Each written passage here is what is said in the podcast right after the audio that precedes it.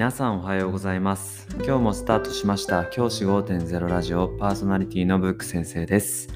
僕は現役の教師です。学校で働きながらリスナーの先生たちが今よりちょっとだけいい人生を送れるようなアイデアを発信しています。より良い授業、学級経営、働き方、同僚保護者、児童生徒との人間関係、お金のことなど、聞かないよりは聞いた方がいい内容を毎朝6時に放送しています。通勤の5から10分間聞き流すだけでも役立つ内容です。一人でも多くのリスナーの先生たちと一緒に良い教師人生を送ることが目的のラジオです。今回は机をきれいに並べる方法ということでお話をしたいと思います。先生方が担当されている学級の机、きれいに並んでいるでしょうか？僕はですね、机がきれいに並んでいる学級はすごく学級としてまとまりがある学級になるというふうに考えています。経験則でしかないんですが僕が大体授業参観とかで伺ったりとかあとは自分の学校の中で見る学級の中であ綺麗なに机並んでるなっていう学級やっぱり子どもたちも生き生きしてますし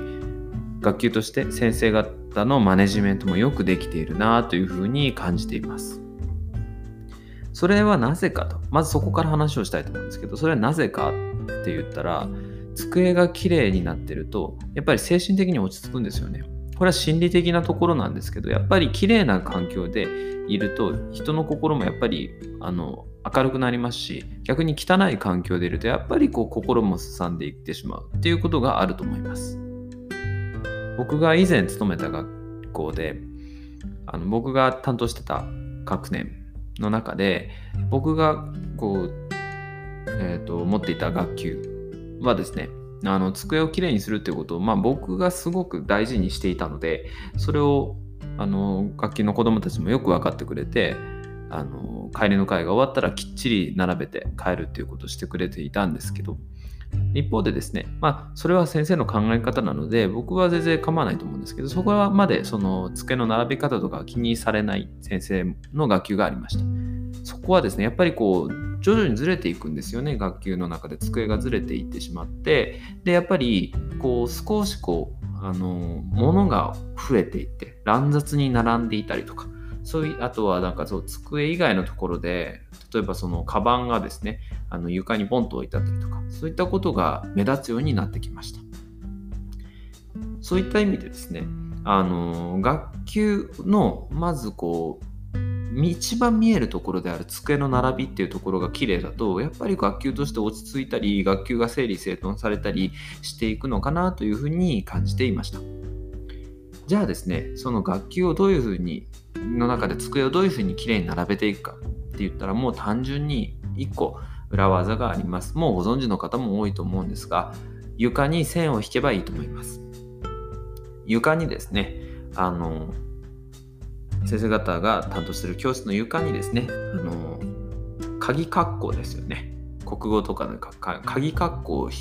つけてそこに並べるように。というふうに決めるといいと思います。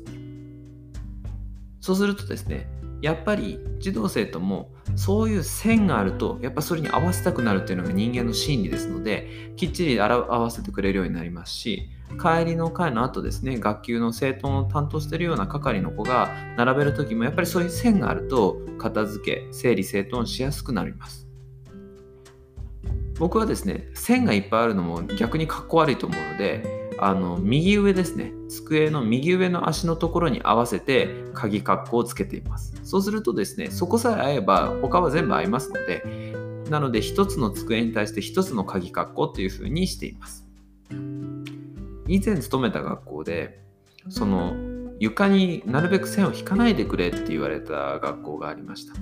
まあ、床がこう線で汚れてしまう油性ペンで書くので汚れてしまうっていうことでちょっとやめてほしいって言われた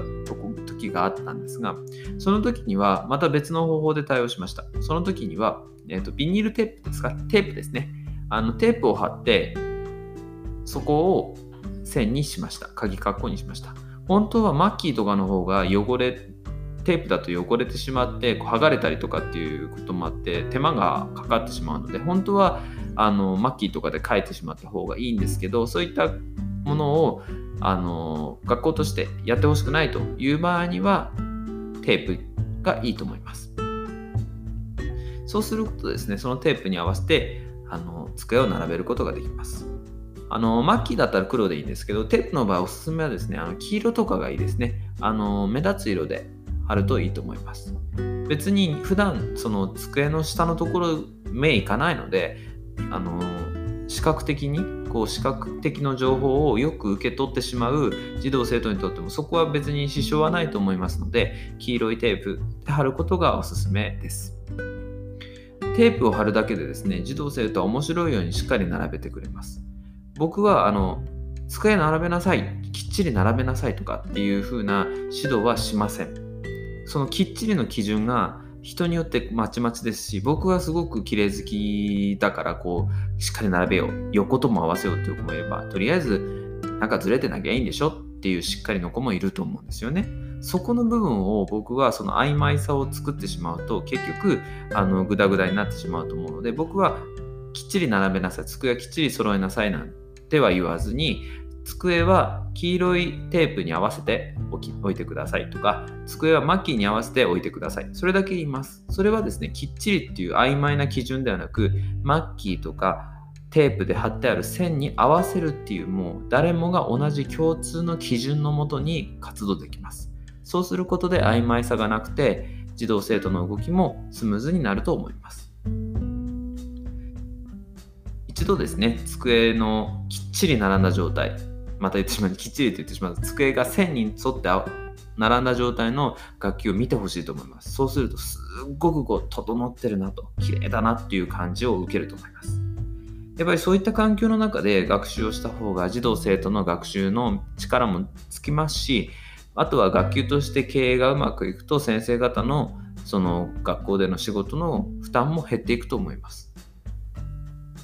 楽器の最初にペタッと貼るだけで済みますから、ぜひですね、あの、試してみてほしいなと思います。まあ、この時期ですので、今年の学級で新しく始める必要はないと思うんですけど、新しい学校でぜひやってみてほしいなというふうに思います。今日はですね、机をきれいに並べるための鍵括弧のお話をしました。じゃあ今日はこの辺で起立で着席さようならまた明日。